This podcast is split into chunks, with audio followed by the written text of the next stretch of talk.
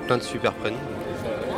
Francis en fait partie, je pense. Euh, Francis, ça m'évoque une chanson de Cœur du Pirate. Je connais pas Francis personnellement, mais euh, ça me fait penser à Francis Holm, euh, des choses assez, assez noires, assez, euh, assez sombres. Si ça évoque, je sais pas, un peu tout le monde, un peu n'importe qui.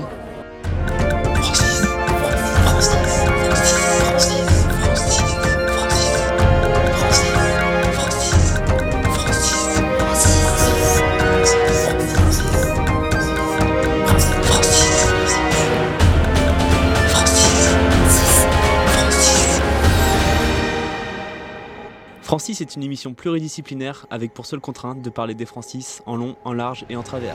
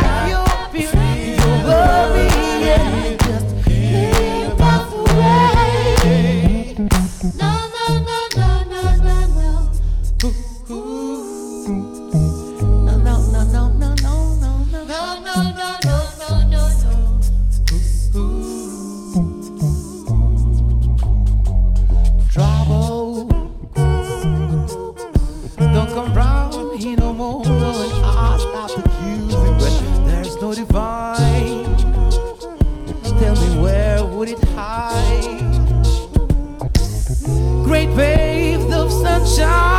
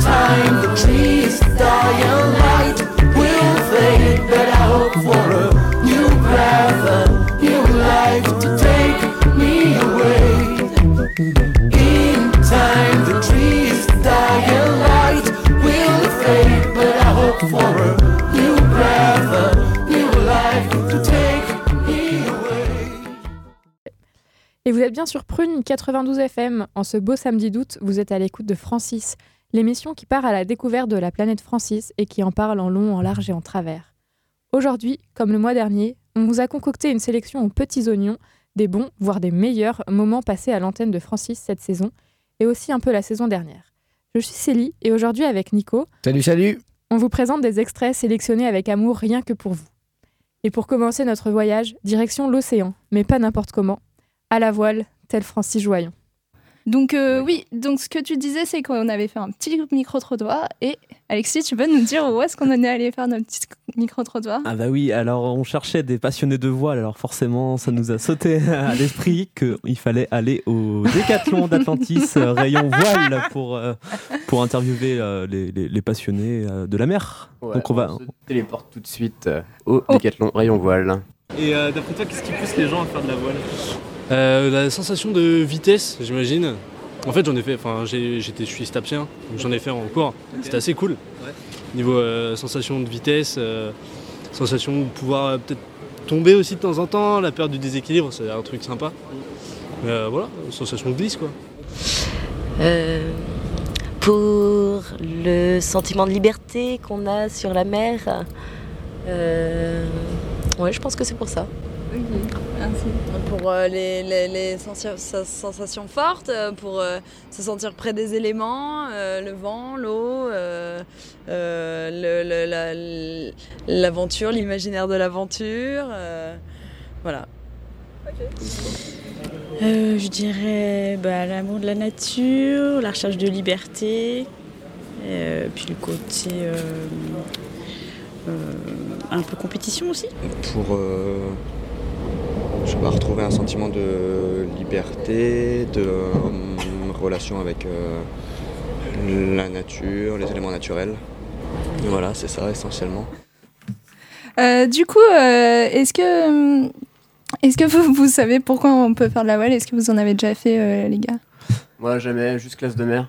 Bah ouais, moi c'est pareil, je suis resté traumatisé de ma classe de mer à l'île Dieu étant en CM2. Euh, J'étais tout seul sur ce petit catamaran et j'ai senti euh, le syndrome euh, d'abandon là et j'ai failli mourir en pleine mer. Maintenant, impossible pour moi de, de, faire de la voile tout seul. Après, je trouve ça très très stylé ce qu'on fond. Ouais, et toi d'ailleurs, Ronan, vu que tu fais de la voile, je trouvais que c'est un, peu une image quand même de, de sport difficilement accessible. Ouais, euh, bah moi en fait j'ai fait de la voile genre t- enfin j'ai commencé à 6 ans et j'en ai fait tout le temps euh, jusqu'à mes 18 ans. Mais euh, non, en fait, euh, c'était très accessible comme euh, bateau et genre c'est trop enfin ce que j'aimais bien c'était genre juste euh, j'étais sur l'eau euh, tranquille et personne venait me faire chier, c'était trop bien quoi, c'était c'était genre Alors la voile, sport numéro un des personnes antisociales du coup. non, non, mais euh, non, parce qu'il y en a où genre t'es t'es plusieurs sur le bateau, du coup euh, faut te coordonner et tout. Il y en a qui préfèrent faire tout seul et tout. euh. moi, j'avoue que j'aime bien faire de la voile toute seule ou avec une personne avec qui j'ai fait de la voile et je sais, et on est assez coordonnés pour pouvoir pas se parler et juste dire bon ben on tourne, on tourne et c'est fait quoi. Mais voilà, du coup, voilà. C'est ma question, euh, euh, ma réponse à ma question euh, du micro-trottoir. pourquoi on fait de la voile? Parce que moi, j'ai- juste, j'ai l'impression d'être dans, en, en- avec tous les éléments et c'est trop bien. Nous étions donc en compagnie de Francis Joyon. Et qui dit voile dit voyage. Et c'est la raison pour laquelle j'ai décidé de vous partager un extrait de l'émission San Francisco, extrait dans lequel vous apprendrez tout sur la construction d'un pont. Donc, on peut pas parler de San Francisco sans parler du Golden Gate Bridge, je crois, parce que je pense que c'est la première image qu'on a de San Francisco euh, quand on imagine San Francisco. Je crois qu'on l'a même pas dit au tout début. Ah si, moi toi tu en as parlé, ouais. le paysage, ouais. Les ponts et les maisons. Oui. Et du coup, euh, bon, euh, je voudrais juste signaler que c'est là où il y a Léo qui va parler au fondateur dans Charme. voilà. Et c'est comme ça que je connais le Golden Gate Bridge en premier. Euh, donc, euh, pour la petite histoire, il a été inauguré le 27 mai 1937 et il a été construit pendant 4 ans. Bon, à votre avis, ça sert à quoi le Golden Gate Bridge Bah, faire passer les voitures. Exactement. C'était- Par-dessus un fleuve ou une rivière ou un autre type de cours Ouais. d'eau. Je sens que tu t'es renseigné sur la définition là, de pont. Alors, euh, en fait, il sépare la baie de San Francisco. Enfin, il y a le Golden Gate qui sépare la, la baie de San Francisco. Et du coup, ce serait un peu galère de circuler dans San Francisco si euh, il n'y avait pas le Golden Gate Bridge. Voilà. Et, euh, et du coup, c'est en 1872, c'est Charles Crocker qui a eu euh, la première idée, où il, avait, enfin, il a laissé émerger l'idée que peut-être faudrait un pont. Mais c'est un, un peu galère euh, parce que parce que bah, la baie est pas. Enfin, il y a toutes les mauvaises conditions pour construire un pont parce qu'il y a des, courants hyper forts et euh, il y a des. en fait, il y a un brouillard très. Comment ça s'appelle Dense. Très dense et, et avec du sel dedans. Du coup, c'est très corrosif. euh, c'est pas, c'est pas l'idéal pour mettre les ponts parce que du coup, bah, ça attaque. euh, Il y avait plein de hippies et les hippies sont jamais motivés à construire des ponts. En feignants. 37, en 37. En 1872, euh, je je sais pas s'il y avait encore des hippies, hein, euh, je pense pas. Et du coup, en gros, ils ont voulu créer de nouveaux axes routiers dans la région après, en 1906, après le tremblement de terre, du coup. Et, euh, et en fait, c'était aussi c'était limité, du coup, parce qu'avant, c'était des ferries, en fait, qui traversaient la baie. Et donc, ils étaient surchargés. Et en plus, bah, il y avait le brouillard, il y avait le courant dans la baie. Donc, autant dire, c'est pas très pratique euh, pour faire circuler les bateaux. Et c'est pour ça que. Voilà. Enfin. C'est. En fait, c'est pour ça. C'est pour ces conditions-là, en fait, que c'est genre un truc de ouf qu'ils aient réussi à le faire. Ouais, ils ont mis du temps, j'imagine, parce que. Bah, Là, c'était en 1800 combien qu'ils voulaient le créer? Bah, ils en ont pensé, ils l'ont pensé en 18- 1872, ça s'est pas fait. Après 1906, ils ont redit oh, on va peut-être le faire. Et après, en fait, euh, en 1919, il y a un ingénieur qui était Michael O'Shaughnessy. Un petit effort sur les accents anglais, En plus, je parle un peu anglais normalement. mais non, mais c'est c'est dur à dire. Donc, c'est un O. Et il y a un H au milieu de qui. Donc, Michael O'Shaughnessy. Je sais pas comment ça se prononce. Matthew McConaughey, c'est ça, d'accord. Matthew McConaughey, Voilà, tout à ingénieur fait. de son état. Et du coup, il contacte un, un spécialiste des ponts qui s'appelle euh, Joseph Strauss. C'est plus facile à prononcer. Oui, Joseph Et- Strauss. Et il avait, il, avait, euh, il avait déjà construit 500 ponts, mais c'était un spécialiste des ponts à bascule. alors que- 500 ponts. c'était un peu un maître dans le domaine, tu vois. Et, euh, et du coup, euh, du coup, là, c'est pas un pont à bascule comme il a l'habitude, c'est un pont suspendu. Et en plus, c'est un truc, de- enfin, c'est un chantier colossal parce que c'est le plus grand pont, le plus complexe à construire avec les plus grosses contraintes. Et euh, c'est un budget quand même de 18 millions d'euros aujourd'hui. Enfin, ce serait un peu l'équivalent. Donc euh, c'est gigantesque. C'est pas énorme, 18 millions d'euros pour faire un gigantesque pont. Mais on est en 1800, euh, en 1900, d- début des années 1900, tu vois. À 18 millions de avant, tu Oui. parles? D'accord. Donc ça ferait combien Non, de... 18 millions d'euros aujourd'hui. Ah bah avec 18 millions, tu fais pas un pont. hein. Tu fais, tu fais vite fait les fondations. Et après, t'appelles les castors juniors pour terminer. Euh, bah oui, je pense genre le pont de Millau, ça a dû Bon, de toute façon, on a cher, bien hein. dit que Francis n'était pas l'émission des mesures. on, a, on va pas y arriver. Mais non, mais j'ai- vérifié les sources et tout. Donc, euh, normalement, c'est ça. Bon, après, il y a eu des dépassements et tout, mais je suis pas allée dans les détails. Ah bah ça c'est les chantiers, il y a toujours des dépassements. Bah Moi, oui. euh, j'en connais, j'en connais qu'on fait des chantiers, c'est jamais à l'heure. du coup, c'est c'est hyper dangereux parce qu'on a déjà évoqué les conditions, le brouillard, tout ça. Les. Et, et du coup, c'est la prochaine, première fois sur un chantier qu'il y a des règles de sécurité. et euh, donc, euh, c'est la première fois qu'il y a du, le port du casque obligatoire. Et en plus, il a mis euh, des filets de construction, euh, de protection, pour que, comme ça, s'il tombe, bah, il tombe dans un filet et pas. Super, ça donne envie de participer au chantier. Des hein. règles, des règles, toujours des règles. Non, mais pas du très, coup, très en marche, du tout coup euh, c'est quand même un gros, gros chantier. À la- à, à l'époque, genre, il y avait quand même euh, pas mal de morts sur des chantiers comme ça. Et là, il y a eu que 11 morts.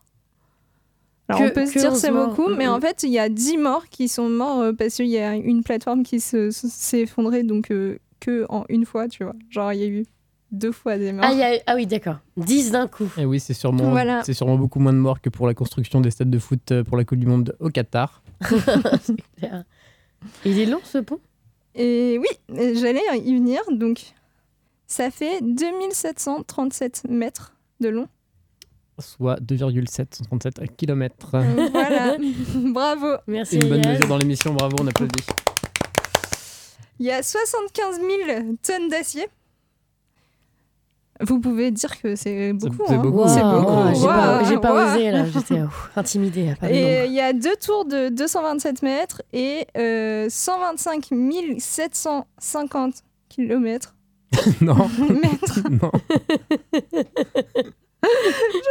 Deux câbles. J'ai oublié de mettre l'unité, mais c'est un mètre. Si, en fait, je l'ai barré et je l'ai remis. Euh, mètre euh, de câble. Ah, Un très beau pont. bien joué Claire, merci. Bravo. Donc voilà, c'était euh, la prouesse. Et puis, euh, en plus, euh, genre, il est souvent rénové et, et du coup, il est dans un état très bien. Et il, a, il est très propre, genre, euh, il va pas se casser tout de suite. et heureusement Et euh, donc, il a été fermé que trois fois à cause de la météo en plus de 100 ans, ce qui est quand même assez fou. Oui, parce qu'en plus, il fait ouais, 2 Ouais, s'il y a km. du brouillard et tout, euh, voilà. Mais alors, moi, j'ai une question. Pourquoi rouge? Voilà, mais j'allais pas, j'allais pas parler du pont sans répondre à cette question. Parce que, en vrai, genre, il y a dans tous les articles Topito des cinq choses à savoir sur le Golden Gate Bridge. Il est Qui pas doré en fait. Non, il n'est pas doré. Ah bon, bah, Ah. très bonne chose à savoir. Et, euh, et du coup, en gros, euh, c'est une. ça- ça- donc la couleur ça- s'appelle Orange International. Et euh, c'est dû à l'anti- l'anti-corrosif de protection qui est mis sous- sur l'acier. Et en fait, ça devait être une couleur, euh, une couleur posi- provisoire. Mais en fait, euh, ça marche bien parce que vu qu'il y a du brouillard, on le voit bien. C'est quoi comme type de orange? C'est un peu comme l'orange des plots? Mais t'as jamais vu le. Golden Gate Bridge ou quoi? Non, De loin, c'est- ça fait c'est un parce peu que c'est- rouge. C'est C'est rouge, quoi. Non, mais c'est pour expliquer aux auditeurs qui n'ont pas la couleur devant les yeux. Ah oui. C'est Ah. pas orange comme les Bah, de travaux. Est-ce que tout le monde, Non. genre, les écoute, les, les auditeurs, vous voyez le orange de prune? Bah, C'est un peu plus foncé. Ouais.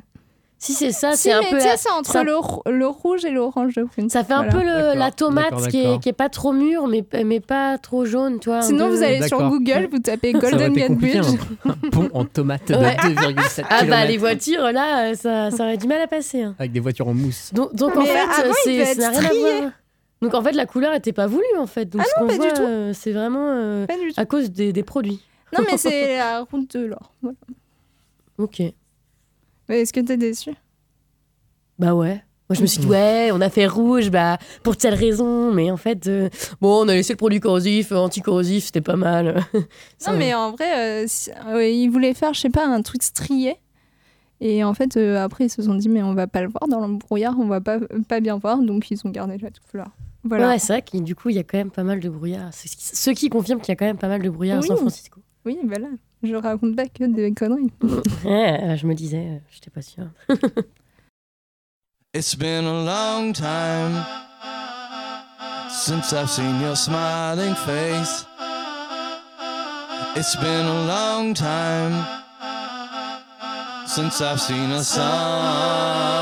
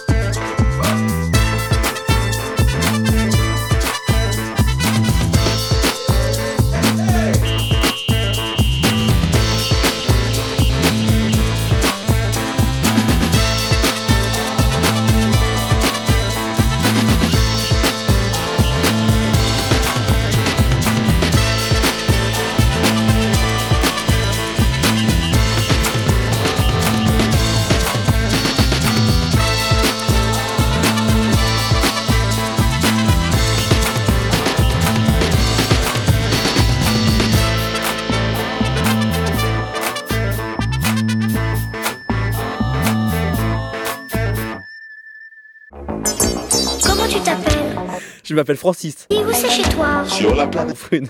C'est très loin d'ici. Non, ma galaxie n'est pas loin d'ici. 92 FM. Ou prune.net. Vous êtes toujours sur Prune 92 FM ou prune.net à l'écoute de Francis et on écoutait de la musique. On continue de voyager. Voyage dans le temps, dans l'espace avec Déo qui nous avait préparé une chronique très intéressante euh, sur le droit de l'espace dans notre émission de mars dernier, 2050, l'astéroïde Francis. Et maintenant, un peu de droit. Comme on vient de l'entendre dans la chronique de fais Flora. la transition. droit. Un peu de droit, toujours du droit quand même. Je je suis pas là pour rien. Comme on vient de l'entendre dans la chronique de Flora, de la musique a été envoyée dans l'espace. En effet, le 5 septembre 1977, décollent les sondes jumelles Voyager 1 et 2 dans le but d'étudier les planètes externes au système solaire.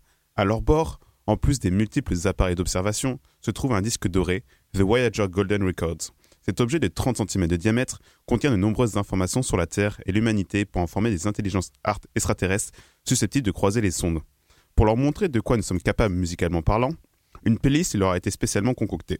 Sur la trentaine de morceaux, on y retrouve du rock avec Chuck Berry, du jazz avec Louis Armstrong, des sons traditionnels de différents continents et beaucoup de musique classique avec Stravinsky, Bach ou Beethoven.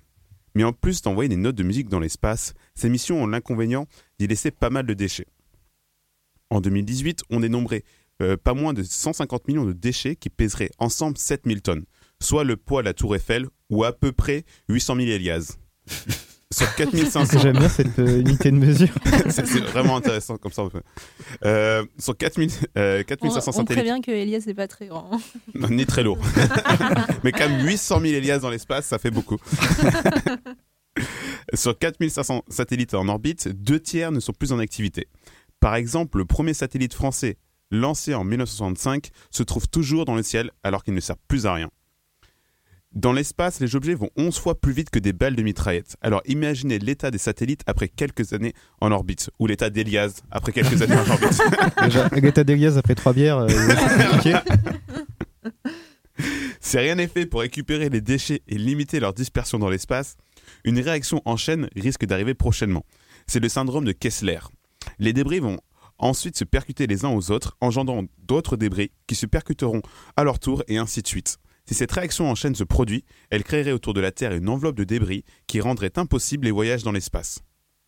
C'est pourquoi il faut maintenant réfléchir à une obligation pesant sur les États qui envoient des satellites dans l'espace. Cette obligation prendrait la forme d'un traité international contraignant les États à réduire drastiquement leurs déchets lors d'envoi de, missi- de missions spatiales et de récupérer leurs appareils hors service. Cette convention ferait partie d'un corpus juridique qu'on appelle le droit de l'espace, qui fait lui-même partie du droit international public. C'est un ensemble de règles juridiques régissant les relations internationales entre les États et les organisations internationales.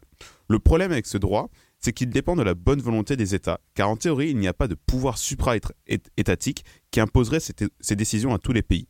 C'est-à-dire que chaque État est libre de signer ou non une convention. C'est pour ça que les USA ont pu librement se retirer des accords de Paris sur le climat. Donc on voit bien ici la difficulté, c'est que chaque État partie à une convention doit y trouver son compte. C'est pour ça que ce droit paraît plutôt faible du fait des nombreux compromis. Pour ériger le droit de l'espace, ce fut plutôt facile, contrairement à la COP21, car il y avait peu d'États capables de lancer des missions spatiales. Donc très vite, après l'envoi du satellite Sputnik en 1957, commencent les premières négociations pour régir l'espace. Ainsi, le premier traité est signé en 1967. Il porte sur les principes régissant l'activité des États en matière euh, d'exploration et d'utilisation de l'espace euh, extra-atmosphérique, y compris la Lune et les autres corps cé- célestes, ou plus simplement traité de l'espace. Cette convention prévoit un libre accès des États à l'espace extra-atmosphérique et sans, qu'aucun d'entre eux ne puisse se l'approprier. Aussi, il interdit la mise en place d'armes nucléaires ou toute forme de- d'armes de, destruction massive sur l'orbite de la Terre, sur la Lune ou tout autre euh, astre céleste. C'était plutôt rassurant du temps de la guerre froide. Autre chose importante, aucun État ne peut s'approprier une ressource stellaire comme la Lune ou un astéroïde comme Francis. Ouf, personne ne volera Francis. C'est-à-dire que tout ce qui se trouve dans l'espace n'appartient à personne et nul ne peut se les approprier. Ensuite, entre 69 et 84 sont signés cinq autres traités, ratifiés par plus d'une centaine d'États. Maintenant, l'Union européenne s'est engagée dans l'écriture d'un code international de conduite sur les activités spatiales. Malheureusement, aucune mesure ne porte sur la question des déchets, ou d'Elias dans l'espace. En... plus, comme à leur habitude, les USA ont décidé de faire bande à part et ont promulgué en 2015 le Space Act. Cette loi américaine a pour effet de privatiser les ressources de l'espace, ce qui va complètement à l'encontre des conventions internationales en cours. Le Space Act permet désormais aux compagnies américaines non seulement de prospecter l'eau et les métaux des astéroïdes et des planètes, mais aussi de les extraire et de les vendre. En effet, ces corps célestes contiennent des métaux précieux et, et plus en plus rares, comme l'or, le nickel ou le platine. C'est pourquoi des entreprises comme Planet Resources, financées par les fondateurs de Google et de Virgin, et même le duché de Luxembourg, investissent de plus en plus dans l'exploitation minière de l'espace. Donc si un jour ils arrivent à leur fin, peut-être que notre petite astéroïde Francis sera exploité par une méchante entreprise américaine. C'est pourquoi je propose maintenant de lancer une plateforme de financement participatif pour que notre émission achète l'astéroïde en question, Francis, pour le sauver de l'exploitation minière et le ramener aux 20 ans de prune pour le Super Bowl. Qui est chaud Ok. Faites des Et pour la soirée Francis le... J'allais donner la date, mais... Le- La date. Suspense. Suspense pour le 9 mai. Qui est chaud, du coup, pour amener notre petit astéroïde. Ouais, on, on peut peut l'acheter ça. maintenant. On peut faire si ça. on devient américain. Oh non. Non. Ah non, non, non, non, non. Non, par contre, moi, je deviens pas américaine. Bon, Célie, tu viens américaine? Euh, Non plus, ça va Merde. aller, je, suis- je suis bien là où je suis. Bon, on demandera à Elias. Je pense Elias, il est chaud. Il est chaud. Il a jamais été autant présent dans l'émission. Bah, à propos d'Elias, euh, du coup, on écoute un morceau de sa sélection Attendez, j'avais une petite Ah. question. euh, législation dans l'espace. Si, euh, enfin, on colonise une planète, Oui. c'est la propriété de qui? Enfin, comment après Bah, tu en refais fait, des, Euh, des territoires? Théoriquement, avec le droit international en question, Ouais. c'est la propriété de personne. c'est res nullius, c'est-à-dire que ça appartient à. à- D'accord. à- Donc ça veut dire qu'après tu peux euh, t'installer où tu veux. Théoriquement, tu peux t'installer, mais ça peut pas être ton territoire. Donc tu peux pas le revendre, tu peux rien en faire. D'accord. Enfin, si on compte pas le, le Space Act américain, tu peux pas euh, prendre une terre, l'acheter, le ramener sur terre, enfin prendre cette terre et la vendre sur terre. D'accord. Enfin, cette terre, le partie de l'espace, quoi, le terrain. Mais tu peux théoriquement aller sur la planète et dormir, manger, faire ce que tu veux. D'accord. Et, sans- et personne peut t'en empêcher. Et toi, tu peux empêcher personne De le faire. d'installer euh, sa tente à côté de toi. Non. C'est ça. Ok. Plutôt cool, non? Ça dit? Ouais, ça bon bah on y va. euh, Petite soirée camping? C'est ça. C'est vrai qu'avec cette chronique, on ne regardera peut-être pas le ciel de la même manière. Et pour continuer sur les sciences, parce que les sciences c'est quand même très très chouette, on vous laisse un extrait de l'épisode sur la lauréate du prix Nobel de chimie 2018, Frances Arnold. Et pour la petite anecdote, j'ai fait ma première apparition dans Francis lors de cette émission pour parler d'évolution et c'était encore plus chouette. La preuve, je suis encore là. Félicitations. Merci. Et on continue sur une rubrique potin à l'Académie des Nobel avec l'affaire Bob Dylan. How many roads must a man walk down before you call him a man? Yes, and how many seas must the white dove sail before she sleeps in the sand? Le 13 octobre 2016, Bob Dylan reçoit le prix Nobel de littérature. L'annonce se fait à la surprise générale. Peu de personnes s'attendaient à ce que le songwriter américain soit récompensé. Le nom de Leonard Cohen avait été mentionné dans les spéculations, mais c'est celui de Dylan que la prestigieuse Académie suédoise sélectionna. Le chanteur à la voix rauque rejoint ainsi Sartre, Beckett, Faulkner ou encore Camus sur la prestigieuse liste des nominés. Depuis la création du prix Nobel de littérature en 1901, c'est le tout premier musicien à être récompensé par l'Académie.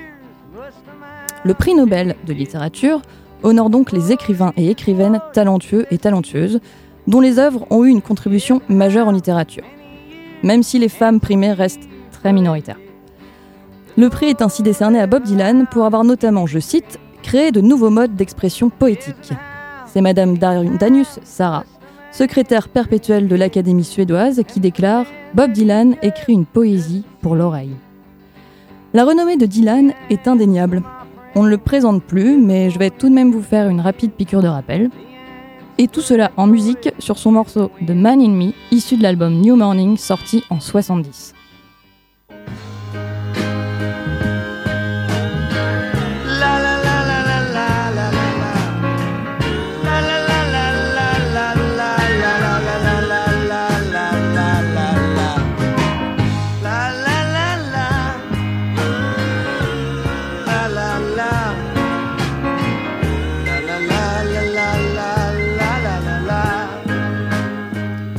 Dylan, né Robert Zimmerman, reste une influence incontestable au sein de la musique folk et bien au-delà.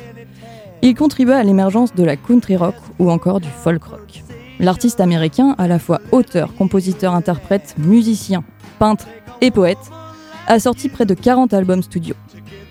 Il continue à tourner aujourd'hui dans ce que la presse a surnommé The Never Ending Tour.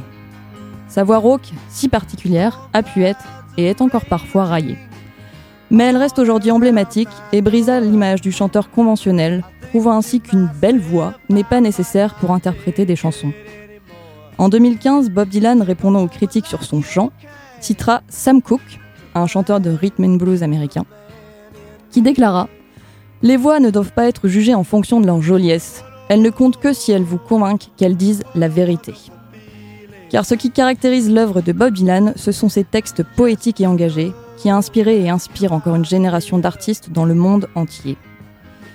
Le journal Le Monde synthétise son portrait ainsi. Dylan est une histoire de l'Amérique à lui seul, synthétisant dans son œuvre la poésie surréaliste de la Beat Generation, Generation, l'austérité militante du folk, la complainte du blues, l'énergie révoltée du rock et la chronique de la vie quotidienne propre à la country. Dylan s'est imprégné d'une multitude de genres tout en en créant de nouveaux. L'engagement politique du chanteur se traduit aussi dans sa carrière. Sa chanson pacifiste Blowing in the Wind, composée en 1962, devient un hymne pour la jeunesse américaine qui lutte contre la guerre- du Vietnam et les conservatismes. En 1963, Bob Dylan participe à la Grande Marche sur Washington pour les droits civiques et chante après le discours de Martin Luther King. Plus généralement, il s'inscrivait dans le mouvement de la contre-culture des années 60 et 70. Mais lorsqu'il obtient le prix Nobel de littérature en 2016, sa réaction, aurait pu sembler s'inscrire dans cet esprit anticonformiste, et cependant elle a créé son petit scandale. Je vous donne les détails de l'affaire en écoutant son morceau phare, Like a Rolling Stone.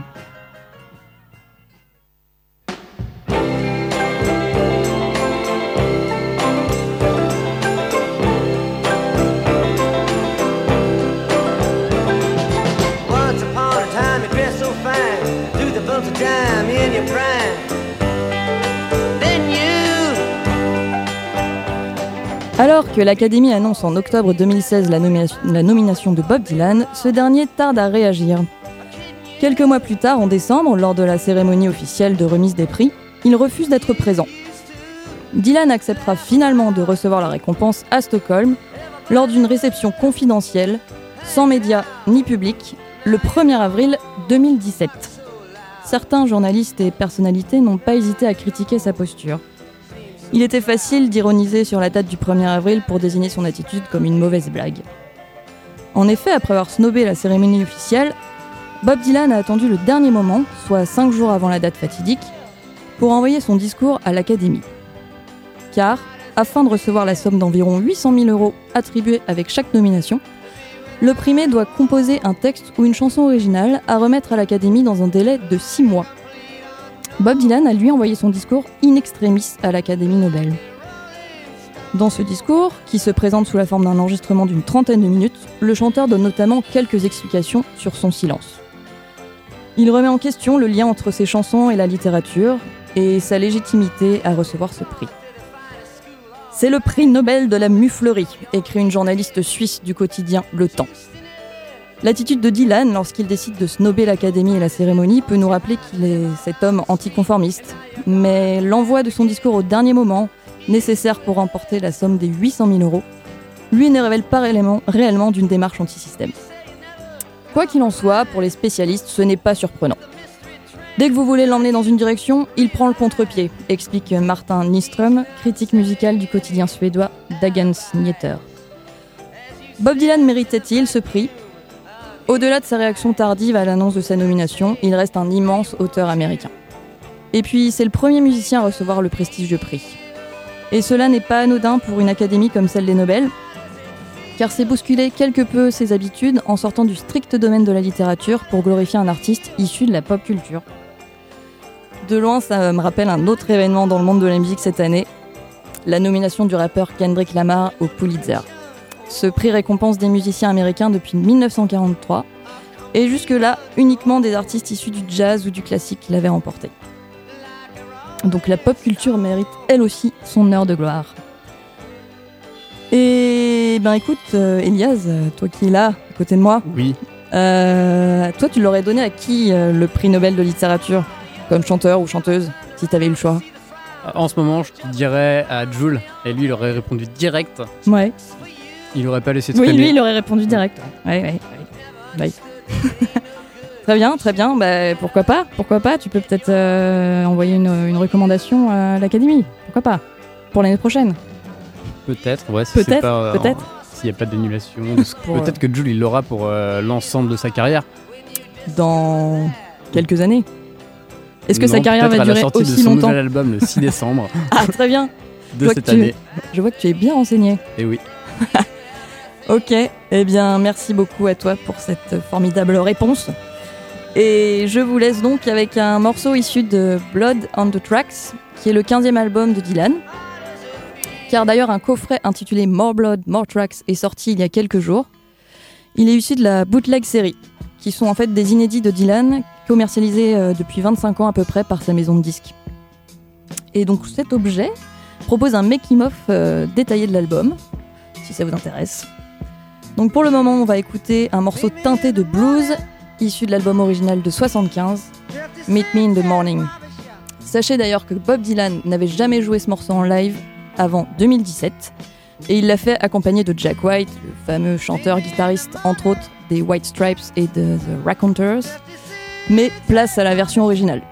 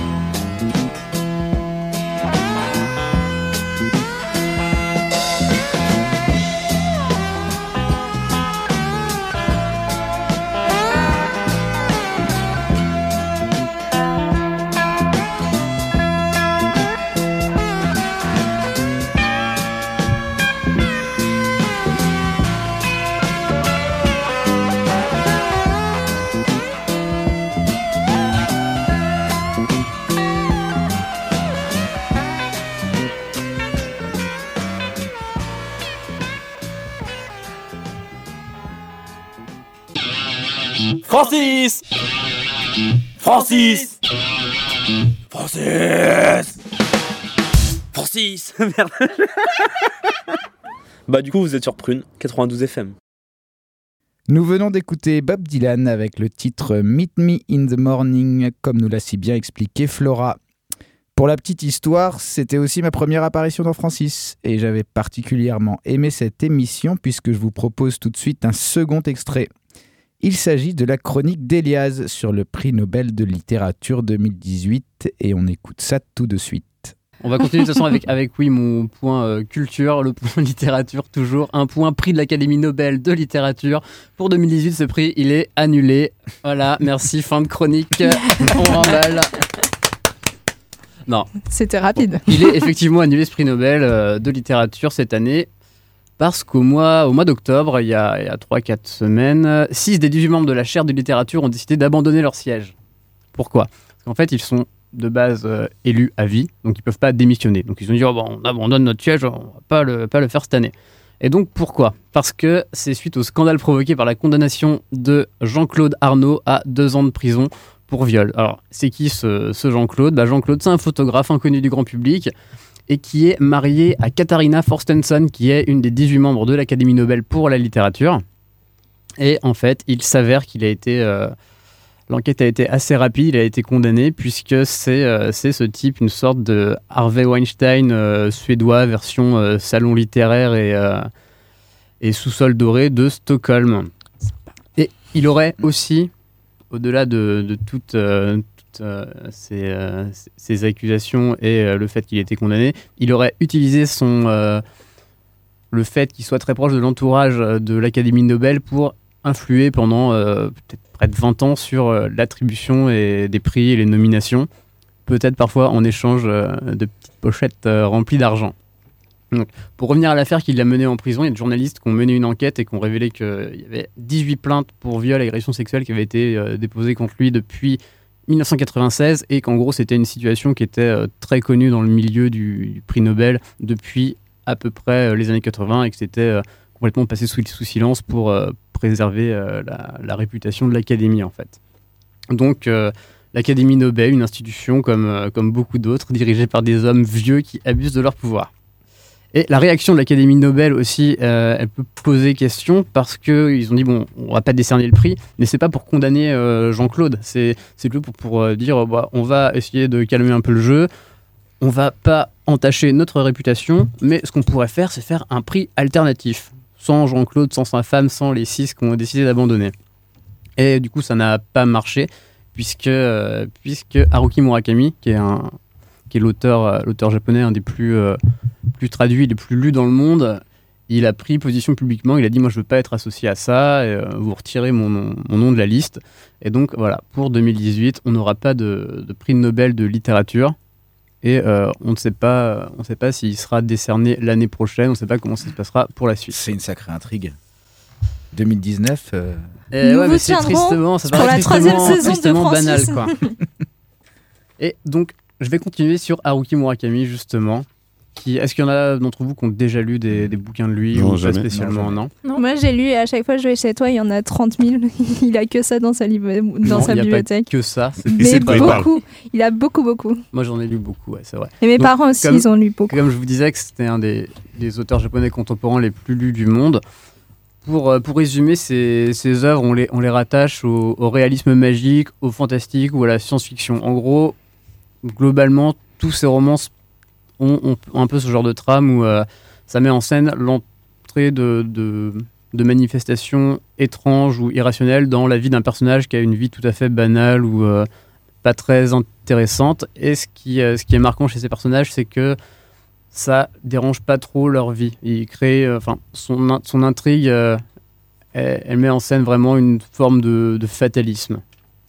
Et donc moi j'ai découvert Murakami il y a 6-7 ans quand je me suis intéressé un peu à la littérature euh, fantastique et, de genre, parce qu'avant je lisais plutôt vraiment tout ce qui euh, sortait chez euh, Gallimard et compagnie, de la, littérature dite d'édition blanche. Et je me suis rendu compte que finalement ce que, ce que je préfère, c'est les livres qui mélangent habilement, comme chez Murakami, les, ce côté littérature dite blanche, un peu savante, entre guillemets, gros gros gros guillemets, et la littérature de genre, qui soit de la SF ou, ou du polar.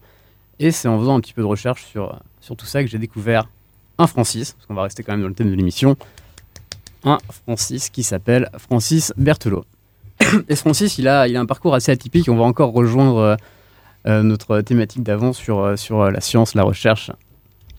Parce que ce, ce Francis Berthelot, de 1968 à 1989, il était chercheur en biologie moléculaire et il travaillait sur les ARN de transfert et ensuite euh, sur les différenciations de la cellule nerveuse. Est-ce que je dois traduire ARN de transfert ou pas Ouais, je veux bien, que, tu parles un petit peu de, Je de pense ce que que peut être ça une peut, ARN ça- de transfert ça si peut rappeler tu, des souvenirs à ceux qui euh, ont fait des études un peu de chimie, mais c'est vieux, hein, pour les autres, Ouais, déjà, euh, en... donc, euh, quand une cellule elle doit passer, elle, doit- elle se multiplie, elle va multiplier son matériel génétique par deux. Donc, il faut que tout son ADN euh, de, de, sa, donc de la cellule A, pour qu'il y ait deux cellules, donc euh, la A, mais A, A1 et A2, il faut donc qu'elle multiplie son ADN. Pour multiplier son ADN, elle va passer par plusieurs étapes. Donc, elle va trans son ADN va se transformer en ARN.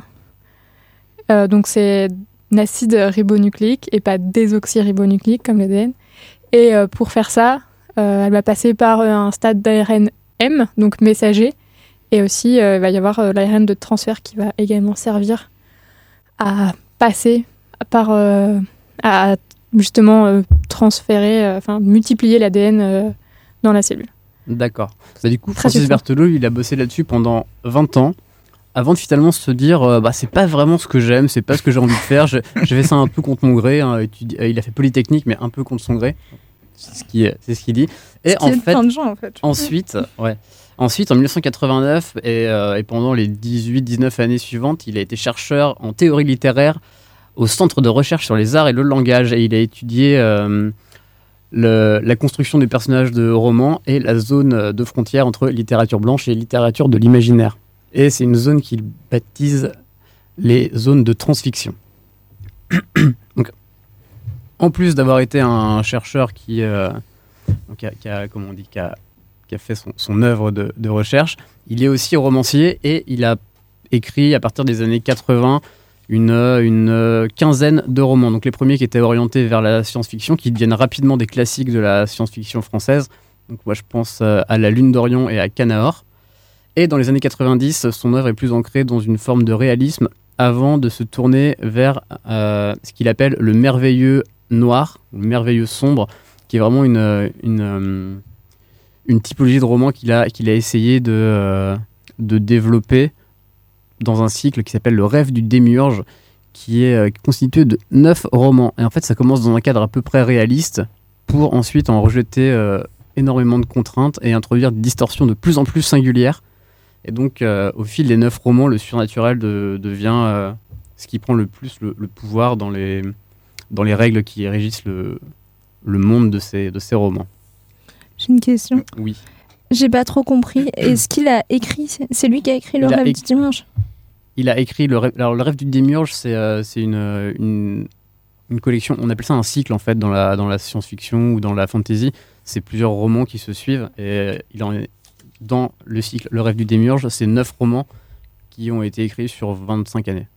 Les deux Francis Berthelot Ouais, de Francis Berthelot, Ok, ouais, ça c'est lui qui les. C'est une, espèce de suite entre euh, les neuf romans.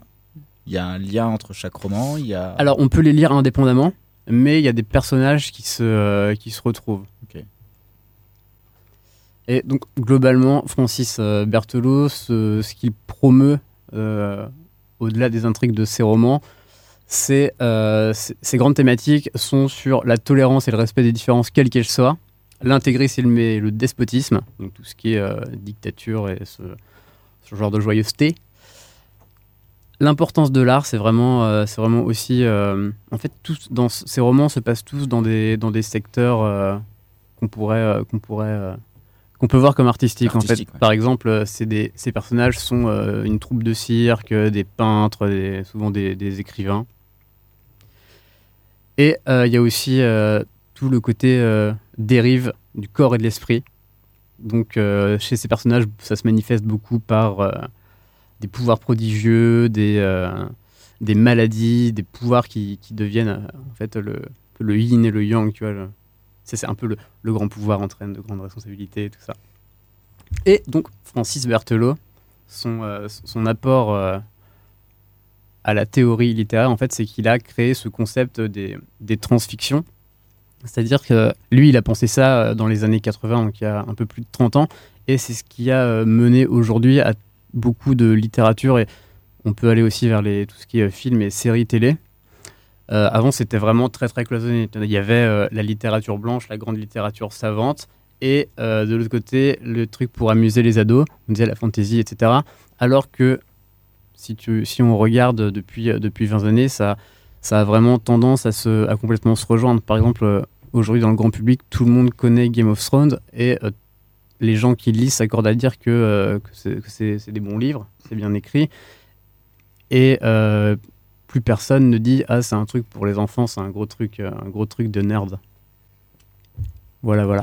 Merci Francis. Ah oui ça, merci un merci sacré- Francis. C'est un sacré Francis en même temps. C'est un Ouais, on pourrait faire une Francis, émission ouais. là-dessus. hein. Parce que c'est quand même un, Après, cher- un j'ai vraiment essayé de, rendre ça très très simple parce que euh, toutes les sources qu'on trouve, euh, enfin son livre est hyper technique, toutes les Ouais. sources qu'on trouve sur internet sont euh, hyper techniques, c'est vraiment sur des, euh, sur des forums de narratologie, c'est- c'était assez compliqué. Et moi ce que je conseille du coup pour, pour aborder Francis Berthelot facilement, c'est euh, ses premiers romans, donc La Lune d'Orion et Canaor, c'est vraiment de la science-fiction, c'est euh, c'est assez simple à lire et on retrouve toutes les thématiques qu'il a développées par la suite. Et euh, la réédition en 2018, là, donc franchement, super cadeau de Noël à offrir si vous avez des, parents, des amis qui, aiment la, bah, les littératures de l'imaginaire et qui aiment lire en général. Bah, le cycle du rêve du démiurge, qui était à la base neuf romans, ça a été réédité en trois volumes aux éditions du Bélial. Et moi, je pense que je vais me l'offrir à moi-même. Joli cadeau. Voilà. Joyeux Noël. Merci. et à très bientôt. Ah oui, mais c'est vrai qu'on s'est rencontrés pendant cette émission. Eh oui. C'était très cool. On ne remerciera jamais assez Francis et les Francis de nous faire rencontrer des personnes de qualité et fort sympathiques. Le passage que j'ai choisi de vous passer juste après est extrait de l'émission sur Frances Glesterney, la mère de la science forensique. Pour la scientifique que je suis à mes heures perdues, cette émission a été une belle découverte.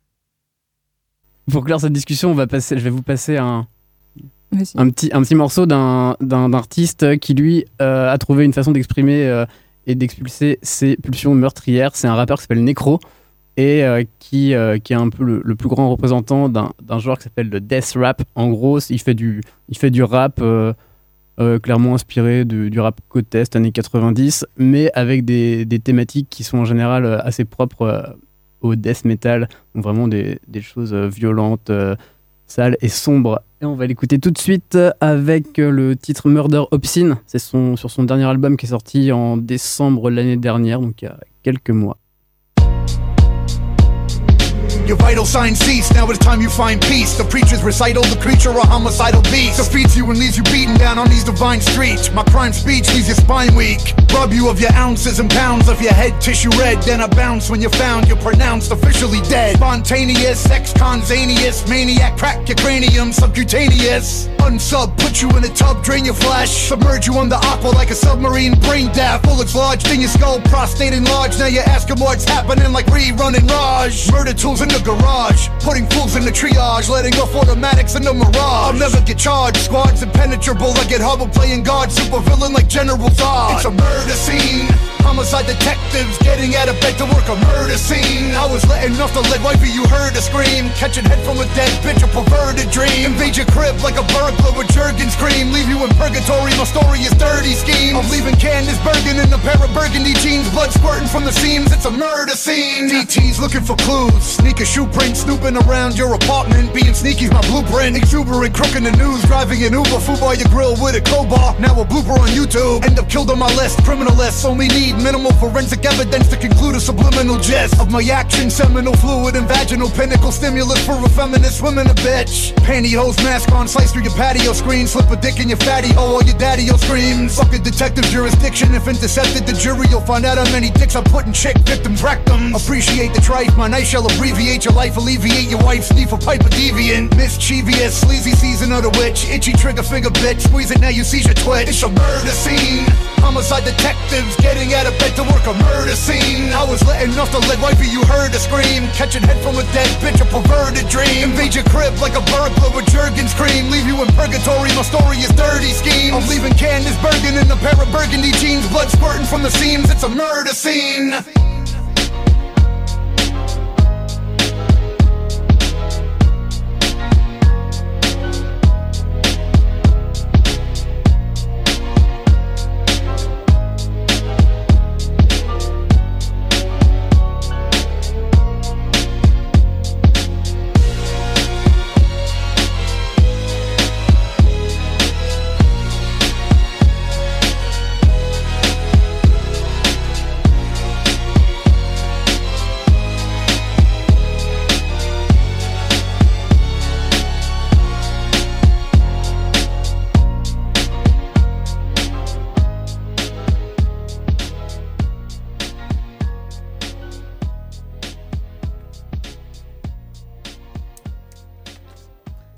Sommes dans Francis, 92 FM sur Prune. Et on a parlé rapidement en début d'émission des fameuses maisons de poupées de Francis Glessner Lee. Donc ces fameuses maisons, Francis les appelait les. Nutshell Studies of Unexplained Death, des études en bref de morts inexpliquées ou coquilles de noix. Il en reste euh, aujourd'hui 19 sur les 20 existantes. Et en fait, en s'inspirant de faits divers trouvés dans les journaux et de véritables rapports de police, Francis reconstituait de façon extrêmement minutieuse des scènes de crime. Pour revenir sur le contexte, en 1945, Frances inaugure euh, des séminaires destinés aux policiers afin de les former aux meilleures techniques d'investigation. Elle décide alors de créer ces nutshells pour former les officiers. Francis ne pouvait en effet pas les emmener sur les véritables lieux du crime.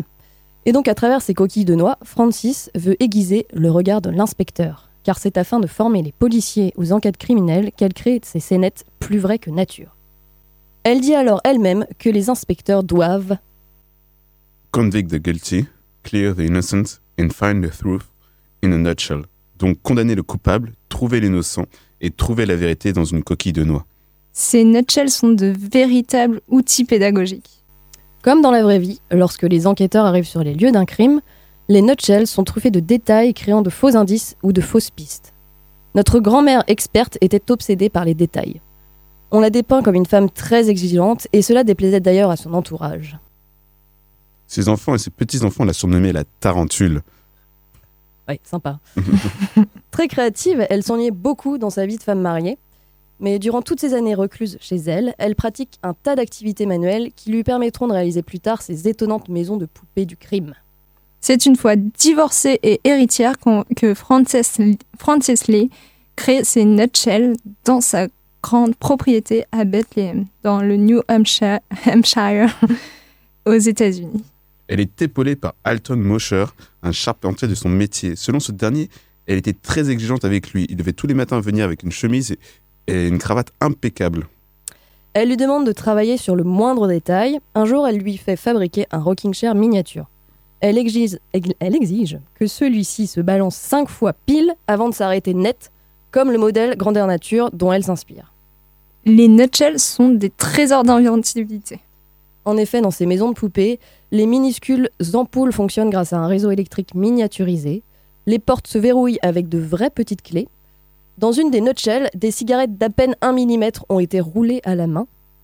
Et les poupées, les poupées, qui sont placées exactement dans les mêmes positions que les victimes humaines, affichant sur leur corps les mêmes états de décomposition que dans la réalité. Les tout petits journaux sont imprimés des véritables articles publiés le jour du meurtre dont elle s'inspire. Pour certains homicides qu'elle recrée, elle a pu elle-même se rendre sur les scènes de crime et elle tient à ce que ces nutshells restent absolument authentiques. On retrouve aussi des détails autobiographiques dans les nutshells. Le motif du poisson apparaît ainsi régulièrement sur les tapisseries ou les tissus des maisons. Le poisson était son symbole qu'elle chérissait, un symbole de fluidité. C'est en, quel- en quelque sorte la signature de l'artiste. Francis Lee a tapé les solutions de chaque coquille de noix à la machine sur des feuilles volantes. Elles sont jalousement conservées dans un coffre du Centre de médecine légiste du Maryland à Baltimore, là où ont lieu aujourd'hui les euh, là où ont lieu les séminaires annuels Francis Glassner Lee.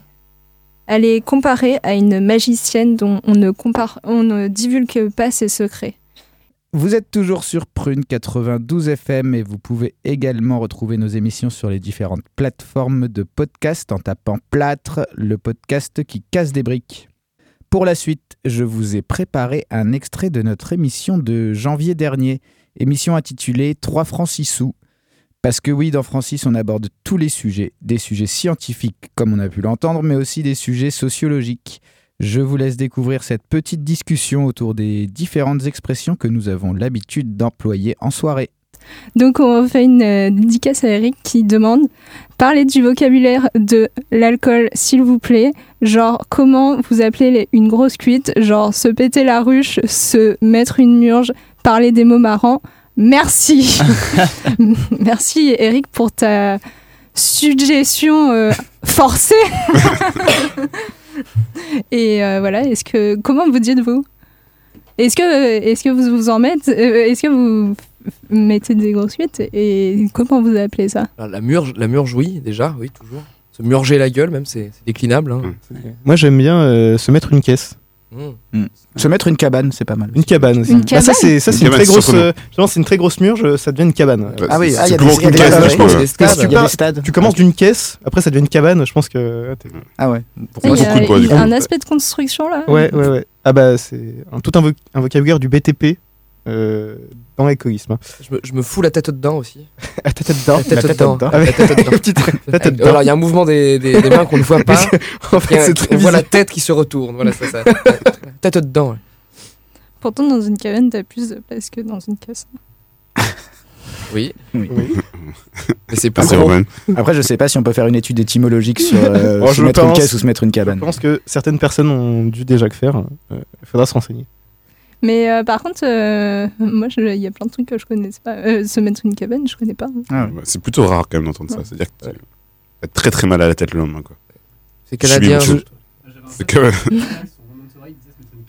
On ne t'entend pas, Elias. Euh, il va falloir mettre le allume micro. le micro, voilà. Ah, la technique, hein. Tout ça pour pas entendre Elias. c'est- ça, c'est Ah. c'est les- c'est la- c'est le l'avocat. Vous savez, moi, tant que les autres sont, sont allumés et qu'on vous entend très bien, c'est le principe. Ah, c'est beau. Quel il est faux altruisme. cul.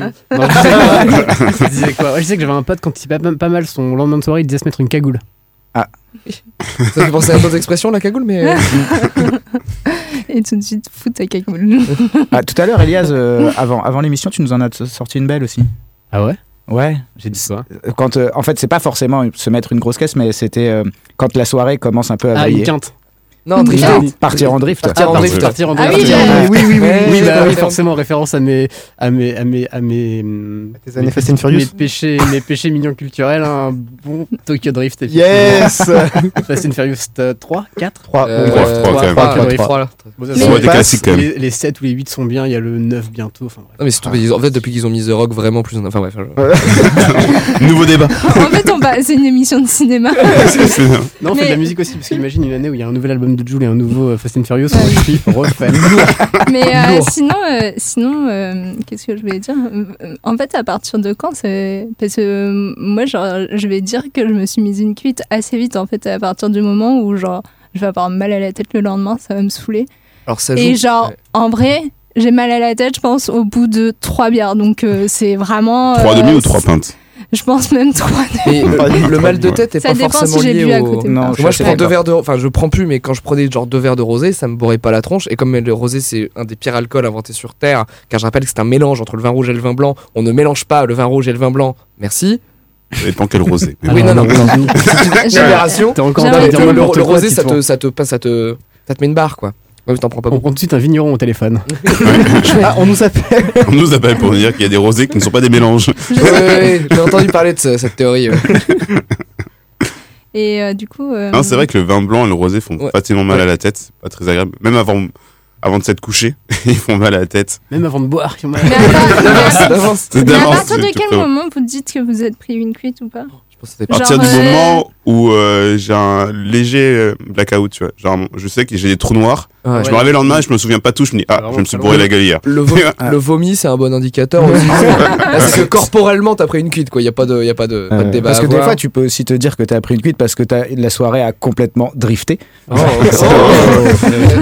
C'est-à-dire qu'en fait, tu étais juste sorti boire une bière après, euh, après le boulot, et puis tout d'un coup, on t'engraine, on te dit Ah, bah, il y a un tel qui est là-bas, bah viens, on va le voir. Ouais, ouais. Et puis finalement, ça s'enchaîne, ça s'enchaîne, ça s'enchaîne. C'est pas forcément qu'on ait mal à la tête, c'est pas forcément qu'on soit malade, c'est juste que la soirée a complètement brillé. Elle était vraiment bien, vraiment marrante, parce que justement, elle était spontanée. Et parfois, je Et parce qu'il y avait l'alcool. Et vu- bah oui, ça c'est oui. Mais euh, en fait, je crois que c'est le thème de l'émission. Bravo. 13h10, on a compris le thème de l'émission. On était bon. Donc, euh, donc voilà, c'est pas forcément lié à la quantité d'alcool ingéré, même si forcément plus la soirée va durer, plus la quantité va être grande. Euh, c'est l'ambiance et ce que je vais retenir de la soirée, quoi.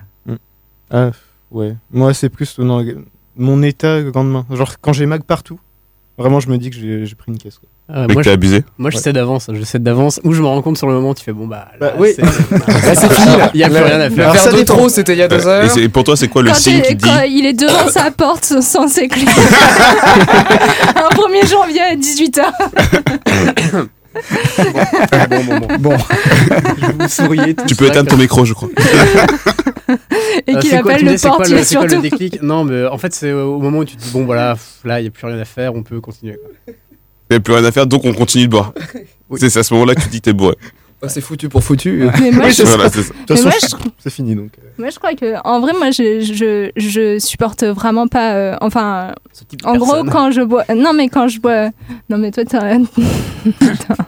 Euh, du coup, euh, non, mais de plus en plus, en fait, je me rends compte que moi, j'aime bien euh, le moment où euh, je vais être plus sociable et que je vais dépasser euh, ces barrières sociales. Mais en fait, finalement, je me suis rendu compte en faisant une petite analyse de moi-même que finalement, maintenant, je faisais plus de soirées où je rentrais euh, à, à, à 8 heures du mat parce que, en fait, euh, genre, euh, moi, si je bois beaucoup d'alcool, genre, vraiment, je vomis pendant toute la journée, genre, euh, vraiment violemment.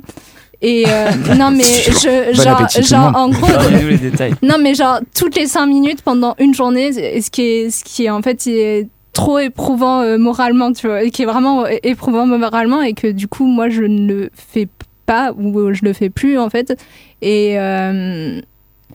et du coup, je sais plus ce que je disais. Et du coup, c'est vrai que je pense que le sens de la murge est vraiment différent des gens, au- enfin, en fonction des gens, parce que voilà, je sais pas, c'était magnifique. Est-ce que euh, sur ça, on va mettre une petite musique Mais surtout, c'est pas toujours bien, mine de rien, parce que moi, ça m'est arrivé, ça m'est arrivé récemment. Là, j'étais dans une soirée.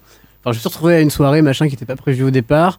Ça s'est transformé en cuite, et j'ai eu ce déclic dans laquelle je me suis dit, mais en fait, mais qu'est-ce que je fous là? Je suis pas du tout à ma place. J'ai pas envie d'être avec ces gens maintenant. Je, je vais rentrer, dormir. Voilà. Et t'es rentré? Je suis rentré. Je suis Je vois très bien ce que tu veux dire. J'ai déjà eu C'est ça ce moment où tu, ouais. tu poif Voilà. Ah, moi, je me- En fait, moi, je crois que je fais ça. Et j'ai ça tout le temps. Et c'est peut-être parce aussi, euh, c'est peut-être lié à mon genre aussi. Et euh, j'ai oublié que je voulais qu'on parle de ça, mais Ah bah, Victoire est pas là. Du- ah, juste d'abord Non, juste avant. Euh, et qui est euh, quand t'es une meuf et que tu rentres le soir, ben en fait, des fois, ça craint. Et, et moi, genre, euh, c'est pour ça que aussi, je pense que j'évite la l'alcoolisation à euh, la, le trop gros la trop grosse alcoolisation pour le lendemain. Et aussi surtout parce que bah des fois c'est pas trop sécure de rentrer et euh, et la rue c'est pas un espace sécure et les, les gens bourrés. C'est ils sont vraiment enfin ça peut être hyper dangereux en fait et en soirée c'est des trucs sous sous sous l'al- enfin sous euh, l'excuse de l'alcool en fait elle tient pas et c'est pas parce qu'on est désinhibé que euh, il y a des ch- enfin qu'il y a des barrières qui peuvent être franchies et je pense que c'est quelque chose qui est, important à dire et on parle d'alcool de manière euh, joyeuse et voilà et du coup avant la musique je pense qu'il faut quand même dire que c'est pas source que de, que de joie et que, que ça peut être euh, voilà un peu chiant Source de problème. source de problème. L'alcool n'est pas, comment on dit, l'alcool n'est pas bon pour la santé? Et la Voilà. santé n'est bonne. Pour- et la santé n'est pas bonne pour Ouais, euh, il faut, l'alcool. faut boire avec modération, mais quand elle est pas là, pinchez-vous la gueule. C'est tout. Tu veux nous faire des programmes et là. Alors, ces propos n'engagent que moi. euh. On- on retourne- Attends, on va venir dans Mémoire d'éléphant, on va te défoncer. Mémoire d'éléphant, Il enregistre juste après donc. euh.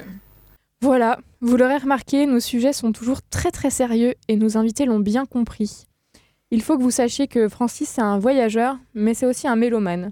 Nous avons donc eu la chance en avril dernier de découvrir son univers musical et on vous repartage ça tout de suite, un petit extrait.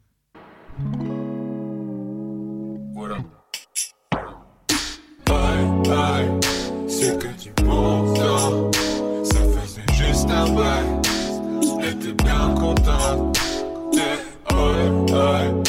C'est que du bon temps. Ça faisait juste un bail. Et t'es bien content. Eh,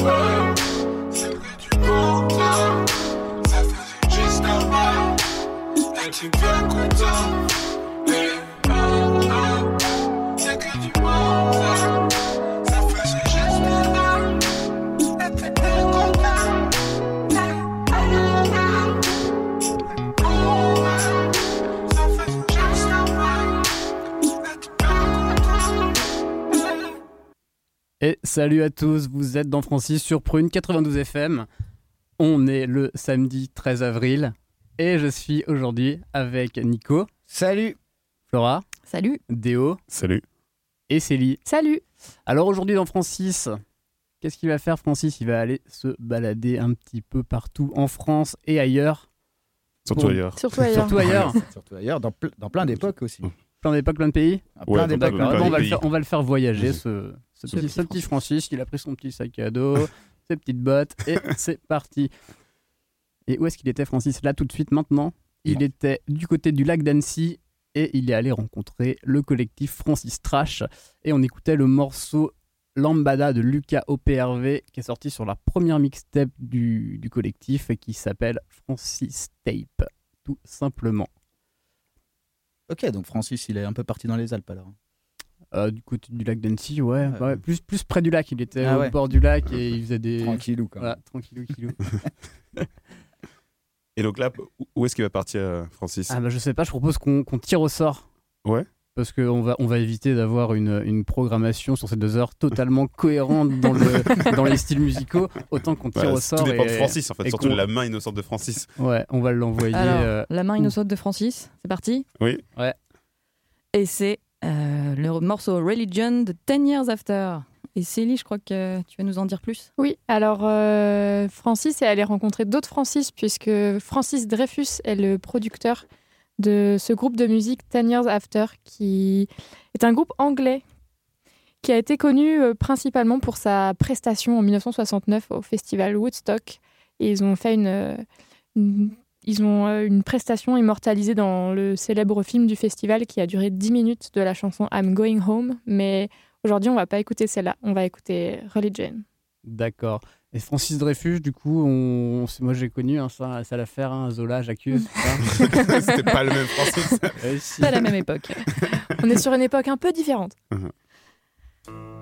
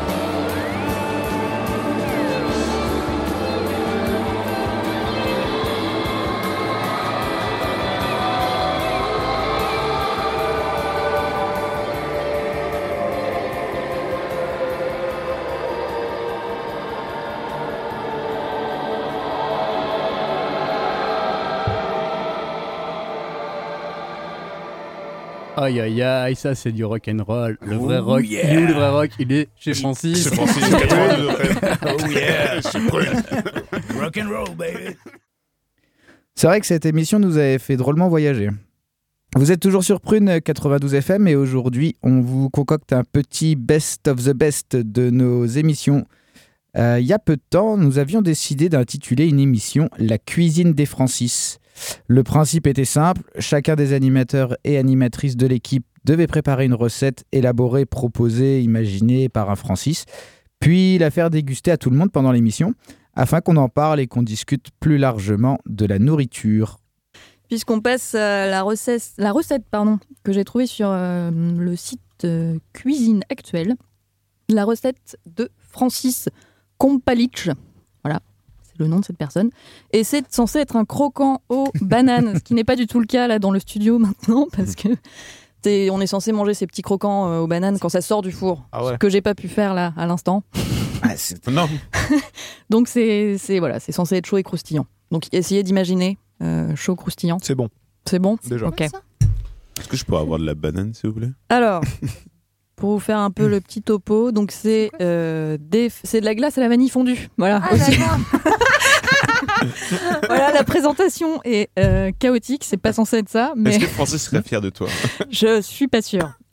Parce On que parle tu- de lui déjà, Alors- c'est pas mal. Pour les auditeurs, en aspect, ça, ça a l'allure de, de samosa. En fait, c'est ça, ça ressemble à des samosas parce que c'est de la feuille de brique avec beaucoup de beurre salé, hein, euh, badigeonné de beurre salé.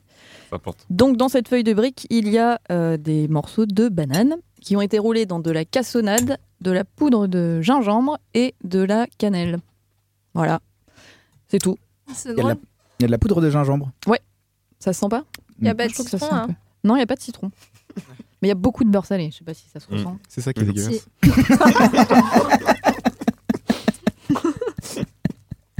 Je, je pense que On n'avait pas critiqué les recettes jusqu'à maintenant. Pardon, je mange avec euh, dans le micro. Non, mais du coup, c'est très bon. euh, Moi, même si c'est pas croustillant, euh, moi je trouve Moi, ça, ça me rire parce que quand je mâche, il y a, il y a mon casque qui fait pou, pou, pou, pou.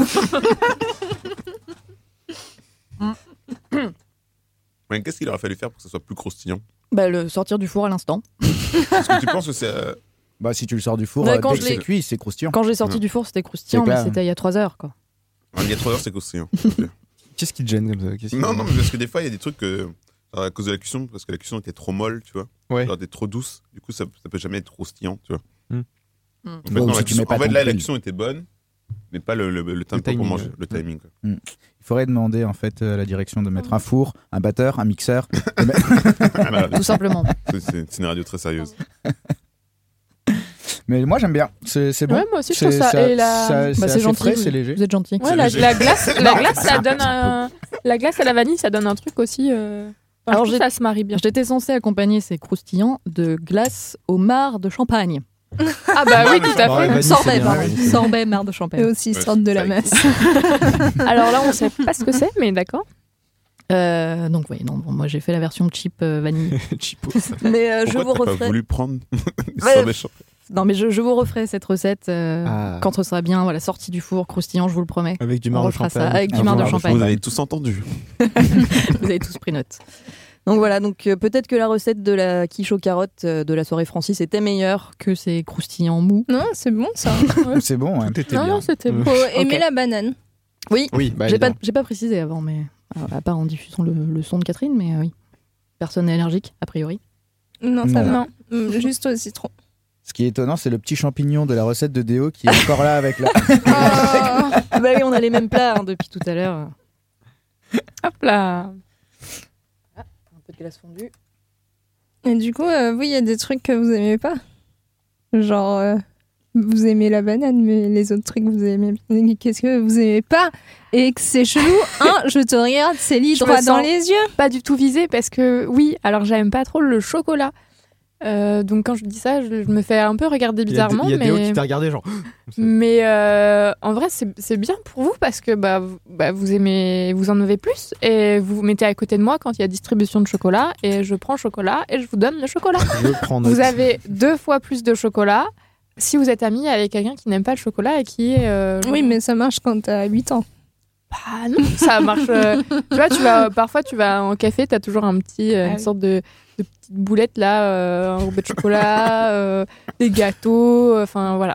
Peu, euh, Et c'est- t'aimes ni le noir, ni le blanc, ni le au lait bah, en fait, je mange, euh, je, je mange le chocolat. Genre, j'aime bien les cookies euh, avec des pépites de chocolat, Mm. mais j'aime pas les cookies tout chocolat.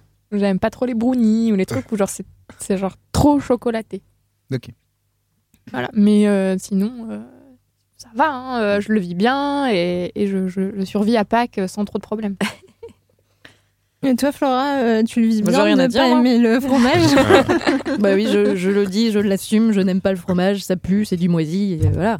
Je c'est- une position de principe ou c'est c'est vraiment expérience une, une question de goût, et voilà, je Parce qu'il y a plein de fromages différents quand même. Et même Bah, alors, si c'est affiné au free jazz. Peut-être que dans ce cas-là, c'est accepté, mais, Et mais pas euh, sûr. affiné à Francis Lalanne, je suis sûre. Ah oui, bah là, ça doit être euh, écœurant au possible. non, non, mais euh, c'est très bizarre. Euh, J'ai une sœur et euh, elle n'aime pas non plus le fromage. Mes parents ne comprennent pas ce qui s'est passé dans l'éducation, mais euh, toutes Tes les par- deux. tes on- parents on aiment aime le pas. fromage Mes parents aiment le fromage. Voilà, ils sortent le plateau de fromage, nous on est là, ah, masque à gaz. J'avoue, ça brère quand même pas.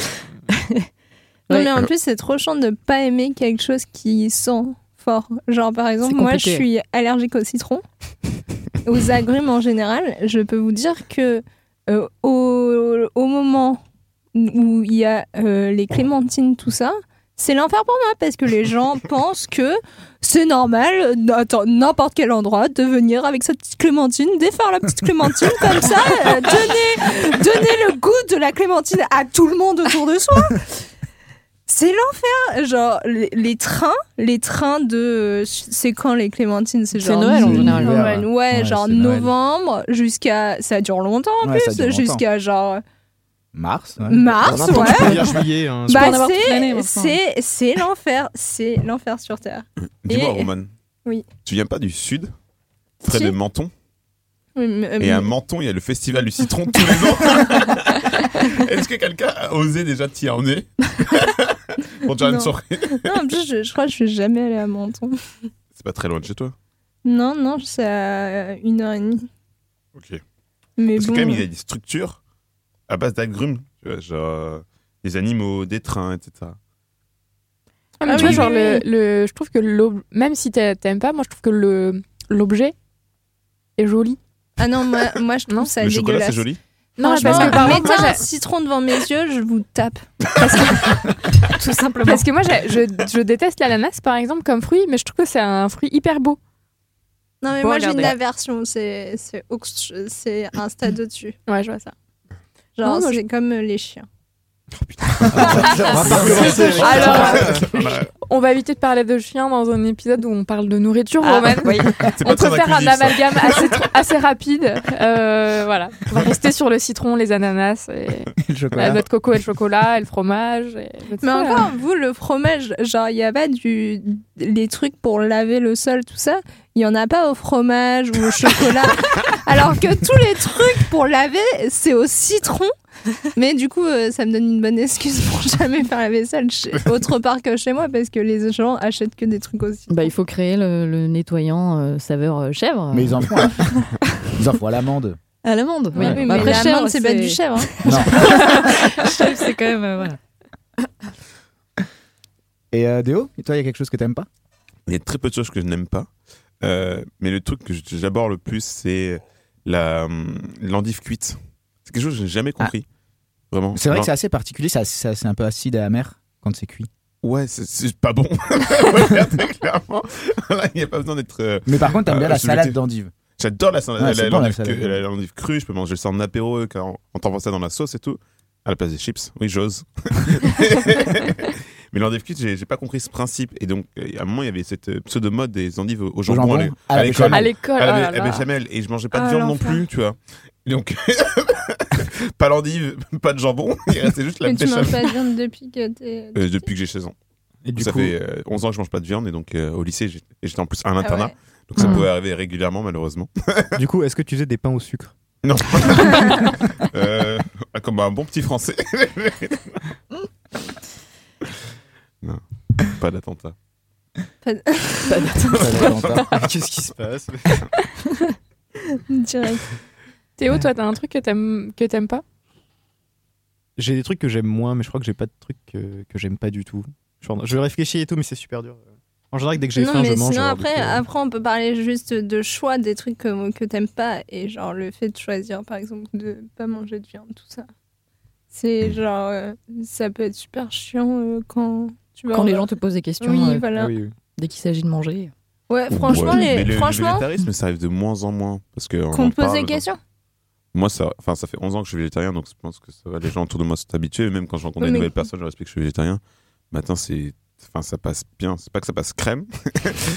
Excusez-moi le mauvais jeu de mots, mais disons que c'est. Il y a une époque, en fait, ça, ça énervait un peu les gens d'avoir cette position-là. Et ils disaient, mais je comprends pas, c'est pas naturel, c'est pas sain. Et maintenant, on me remet plus ça en question. C'est juste, ils disent, ah, ça va être compliqué pour préparer à manger. En général, je leur dis juste, bah, enlever la viande, ça ira, quoi. Éviter de faire une, éviter de faire euh, une dinde, tu vois, fourrée, avec tout, tout, dans, tout dans la dinde, ça ira. Mais sans remettre en, en cause euh, la, la difficulté par rapport au plat, etc. Mais c'est même des fois juste. Enfin, on est devenu carrément à, à juger du plat de chacun, qui, enfin, ce qu'il est en train de manger à côté, en train de lui dire Ah, mais du coup, tu manges quoi? Ah, bah, t'as mis quoi? Parce que tu manges pas ci, tu manges pas ça, mais du coup, t'as fait ça comment?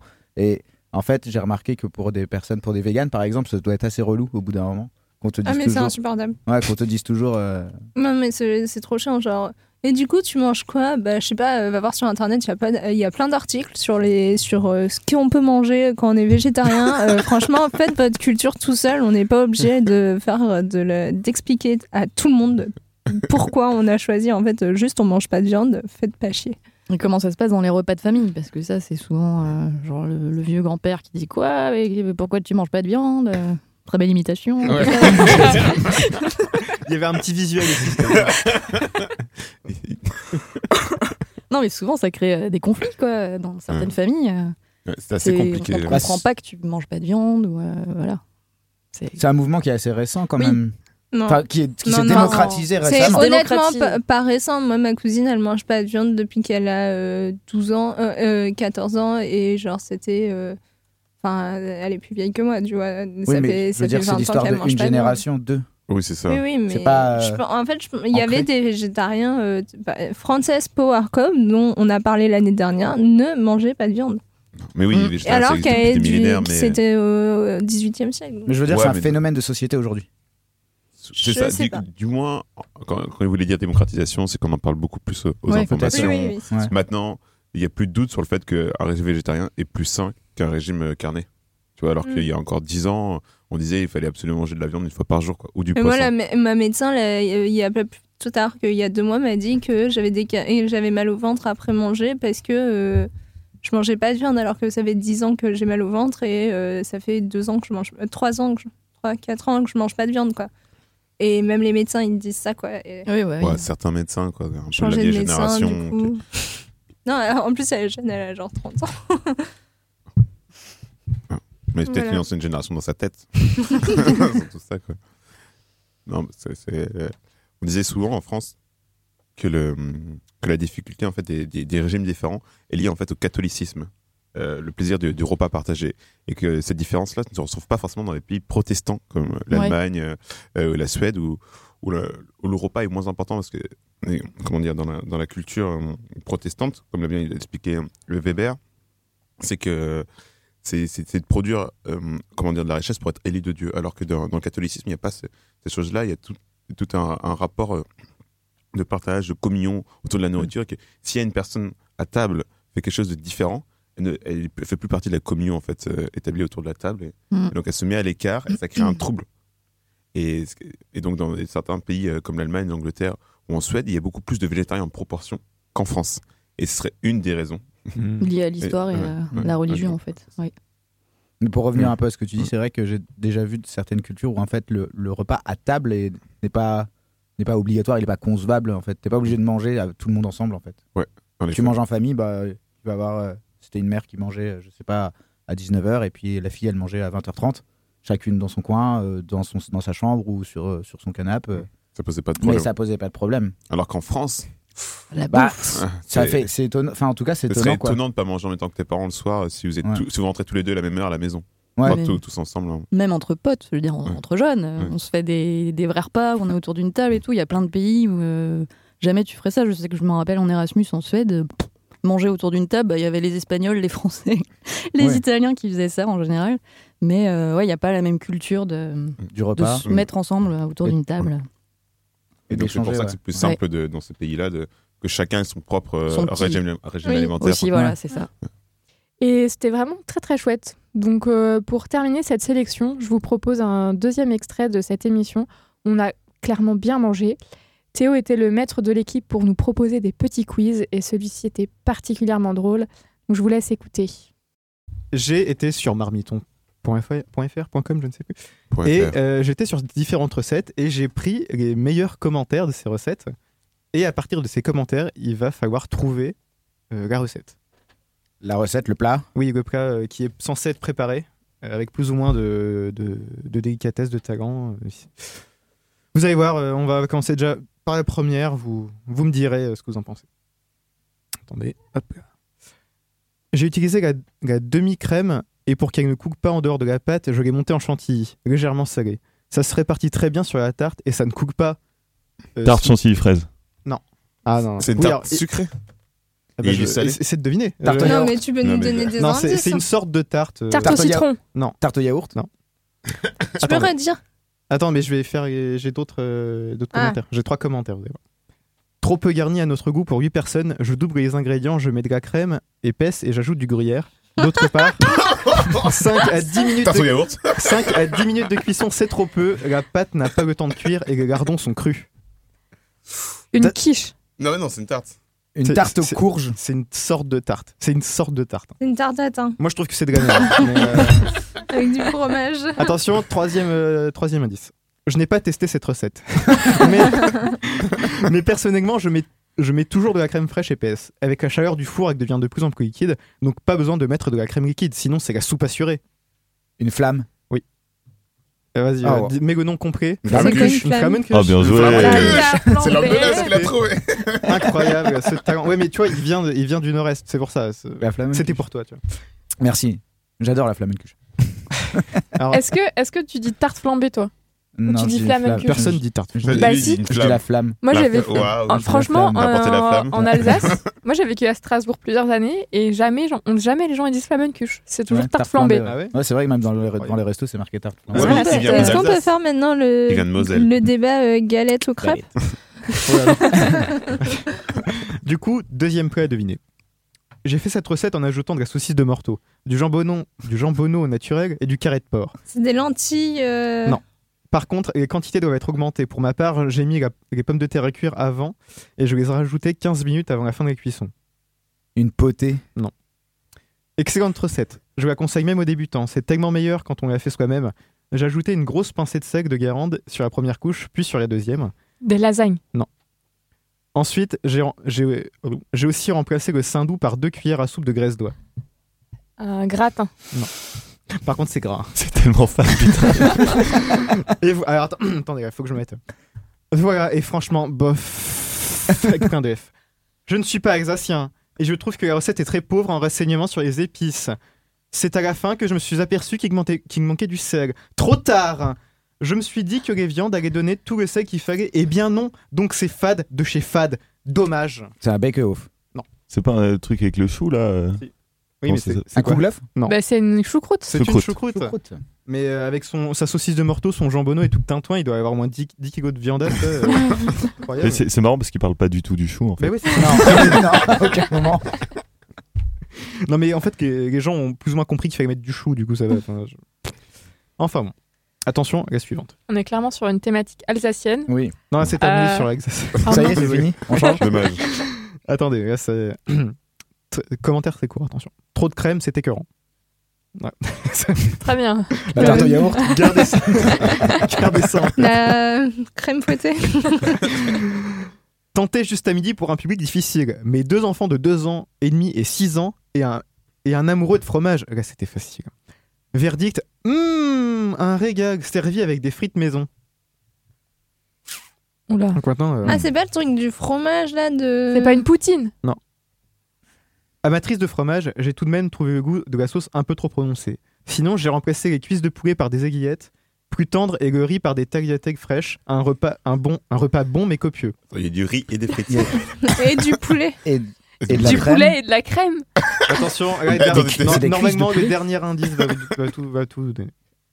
Vraiment excellent. Je l'ai fait sans curry pour ne pas couvrir le goût du maroilles. Petits et grands j'adorais. Une tarte au maroilles. C'est pas une tarte. Il y a du maroilles. Il y a du maroilles, il y a du poulet. Il y a du riz, Ah ouais frites. Il y a du riz, il y a des frites. Il dit, il dit donc, j'ai- enlevé le curry. Je l'ai fait sans curry, ouais. Pour Ouais. ne pas couvrir le Tu goût fais- du maroilles. Tu fais, tu fais riz, maroilles. Enfin, Curry maroilles. Curry Riz, maroilles. maroilles, curry, euh, Frites. poulet. Poulet. Frites. Crème. Et frites Crème. pour les amoureux. crème. Crème. Un poulet, frites, curry, crème. C'est euh, ouais. Euh, Honnêtement, j'ai tout dit. Euh, un- une, une sorte de fondue. euh, Non, non, non. C'est un nom qu'on connaît. Ouais, bah oui, c'est un, c'est un nom très facile. euh, Il y a genre. Moi, je crois qu'il me manque de la culture culinaire euh, classique. Ça hein. vient du Nord, hein, déjà. Oui, s'il y a du maroilles. Bah, mais, euh, Putain, les pauvres. Je sais pas, une tarte, à- une. une- Faut, faut gâcher les tartes. Faut gâcher les tartes. Faut Non, lâcher les non, tartes. c'est pas une, Oui, attends, une ra- tarte avec- raclette maroilles poulet. C'est une raclette spéciale du Nord. Non. Ah, c'est Ah, mais dur. c'est c'est Ah, pas une espèce pas. de fondue ou un truc comme ça Ah non, vous cherchez beaucoup trop loin, les mecs. hein. C'est ça. Bah, c'est Tu peux pas un- nous donner des indices un escalade poulet. milanaise C'est un poulet basquez. C'est un riz cantonais. C'est- Attends, bah, il y a, du coup, c'est un poulet. De ch'ti. Oui, mais. C'est un poulet maroilles. Bah ouais, c'est ça. Poulet c'est. Mais je poulet savais pas que ça existait, hein, désolé, hein, j'ai jamais entendu. Bah, Bah, je, je sais pas. pas. Bah, je Ah non, non, comprends non, pas. poulet maroilles. Poulet maroilles. Et du curry. Non, mais Ouais, qui a- déjà entendu ce, poulet truc-là? Euh. Jamais Poulet entendu que ça existait. Donc... Déjà, je pensais pas qu'on mangeait le maroilles avec autre chose que du pain. Bah. Mais surtout pas du maroilles avec Et du du curry. poulet. Et du, curry. Et surtout du riz Des frites. et les frites. Bah, frites poulet, ok. Frites poulet maroilles, ça passe. Pour avoir chaud. testé, ça passe. Ah, L'œil de l'expert. Euh, alors, attendez. Donc, prochaine recette. euh, C'est un truc normand. hein. Je vous le dis d'avance. Vous vous démerdez. Crème fraîche. Trop de crème. Du cidre. Alors, Du poiré. Qu'elle tu va. poiret. Alors, toi, tu sors déjà tout de suite. C'est trop bon le poiré. Alors, oui, n- n- parce que t'es de droite, ça. c'est pas- Euh, Alors, attends. Il Déjà, fait le du premier, droit. le premier mot, je suis pas sûr. hein, je veux dire. Comme, la- comme la feijoada ou la pizza, c'était le plat des pauvres en Normandie. Pendant une disette, le roi décida de donner du riz aux pauvres qui n'en avaient jamais vu, un produit exotique à l'époque. Les pauvres Normands n'avaient que du riz. Ils ont naturellement inventé ce délicieux dessert. Il a Du cru qu'on était sur euh, France Culture. Mm, c'est une sorte de riz au lait, mais c'est C'est genre du millet. ou Euh, du- C'est un trou normand riolet. Oh, mais en fait, tu connais juste.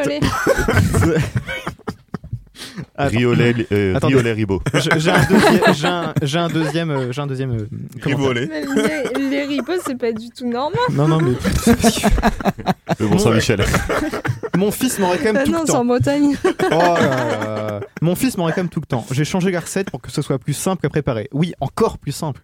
Je ne mets que 150 g de sucre, 2 cuillères de cannelle, 2 grosses gousses de vanille et je ne mets, je ne mets que 1 litre, 1 litre 5 degrés. Je ne préchauffe rien et je mets tout dans le plat direct pendant 6 heures environ. Un dégueu. 6 heures.